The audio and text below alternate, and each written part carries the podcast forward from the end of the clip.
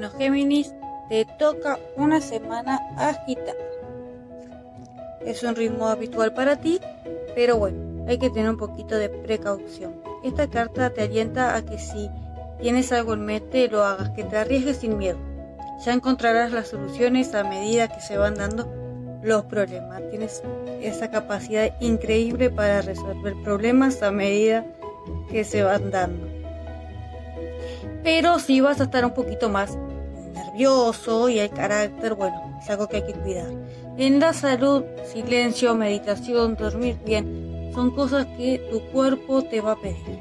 Va a pedir que bajes un poco las revoluciones y que descanses. Aprovechala porque se te van a dar oportunidades para hacerlo.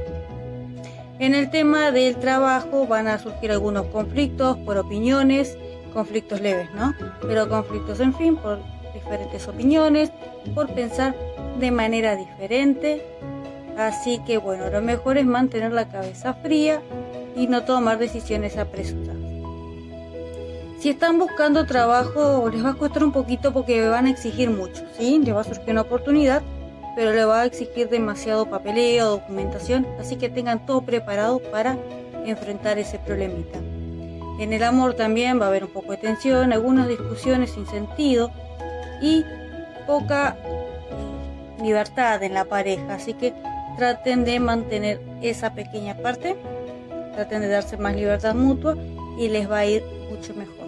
Los que están solteros o conociendo a una persona recientemente, traten de no presionar, no bueno una etiqueta si no sale verdaderamente del corazón.